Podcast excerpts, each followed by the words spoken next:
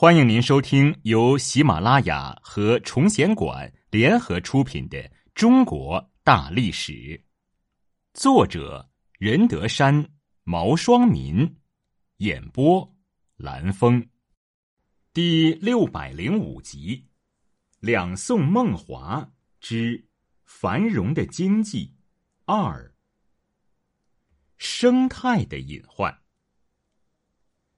农业的开发。以及由此带来的人口增长，对生态造成了很大的影响。北宋末年，人口已达一亿左右。为了增加耕地面积，北宋开始大规模的围水造田。南方的许多森林也被砍伐造田。再加上气候的变迁，以及宋朝还包括控制了黄河中上游部分地区的西夏，对森林资源的过度开发的双重作用。宋代生态隐患已相当严重，一个典型的标志就是黄河汴河河床的抬升。黄河夹带着大量泥沙入汴，使汴河河床越来越高，在有些地段水面竟比堤外地面高出四米多。宋代经济发达，刺激了对木材的需求，宫殿、陵墓、皇室富商私宅。僧寺道观，以及河防工程都需要大量的木材。如修建定州木塔时，就有民谣说：“砍尽家山木，始成定州塔。”造船业也消耗了大量的木材。沈括就曾感叹：“今齐鲁间松林尽矣，建至太行、京西、江南，嵩山、太半皆同矣。”居民对木柴的需求与气候变迁的双重作用，也对生态环境造成了极大的破坏。宋初气候还相当温暖，九六二年河南还有野生大象出现的记载，而一一一零年和一一七八年，福州地区的荔枝两度被全部冻死。一二四五年，广州就曾经大雪三日，积盈尺余。气候的变冷直接导致了植物生长缓慢，北方农业生产萎缩，同时增加了居民对燃料的需求，以致出现了木柴危机。北宋初年，由于木材不足，就出现了砍伐桑树和枣树为新柴这种挖肉补疮的现象。军队后来也加入其中，政府屡禁不止，甚至出现桑树和枣树公然在木材市场上出现的现象。先圣先贤的庙祠以及历代帝王功臣陵墓区的陵墓也被人砍伐为木柴。在宋高宗赵构统治期间，甚至出现原来用来欣赏的花卉也被砍断刨根充当干柴的现象。在柴薪危机中，北宋京城开封体现的最为明显。一零五八年冬天至次年春天，开封雨雪不止，不少平民被冻死。而宋仁宗也不得不节食减膳，以示为天忧民之心。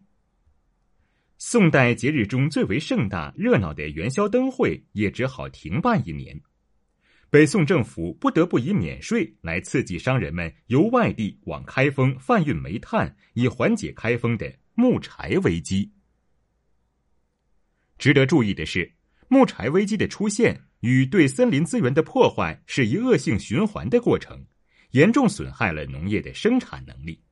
到了金朝，北方地区已无法实现粮食自给，不得不向南宋大量进口稻米。煤炭的使用及五大名窑。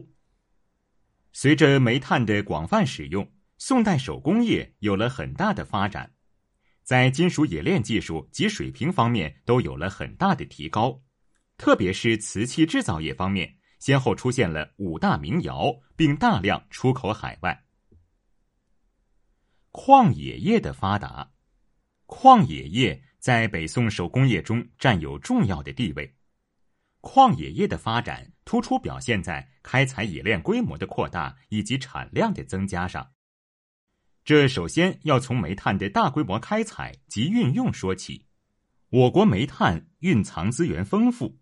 早在两汉时就已被用作炼铁燃料，但并没有得到广泛的使用。后来由于北宋燃料危机以及手工业的发展，煤炭才得到了广泛的运用。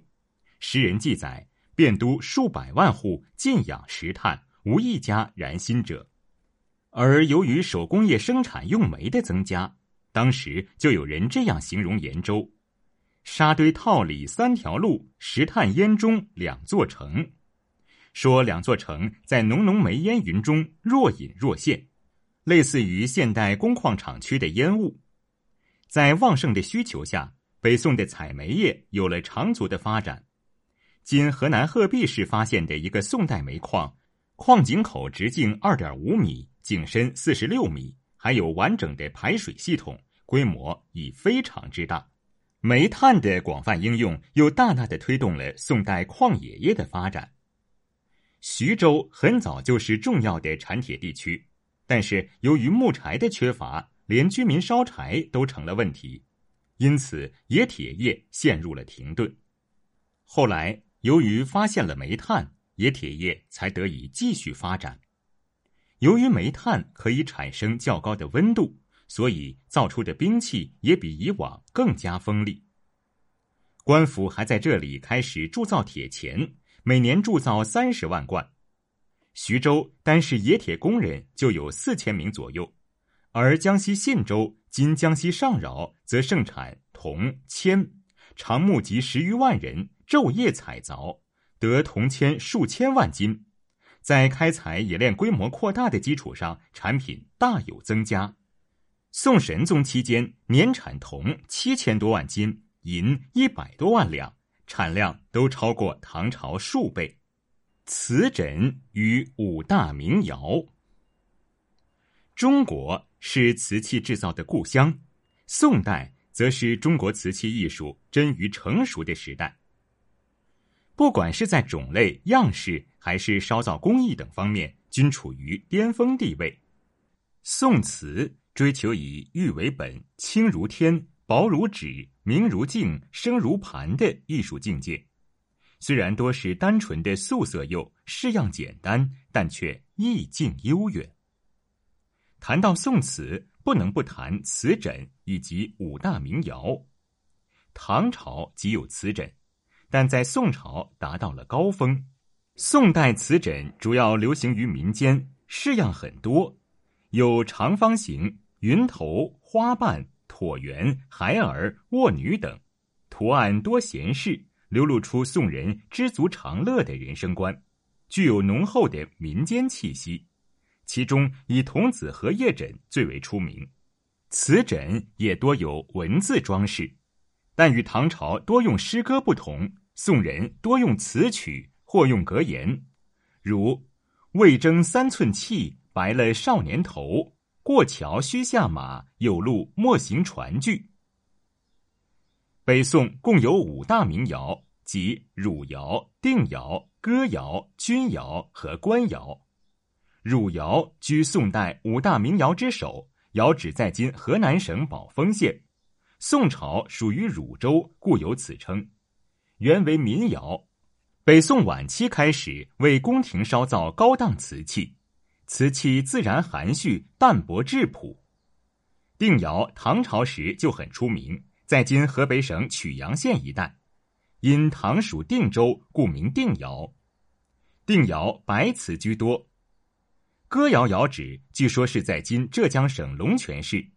传说浙江人张生一和其弟张生二都是制瓷好手，并在龙泉各设一窑。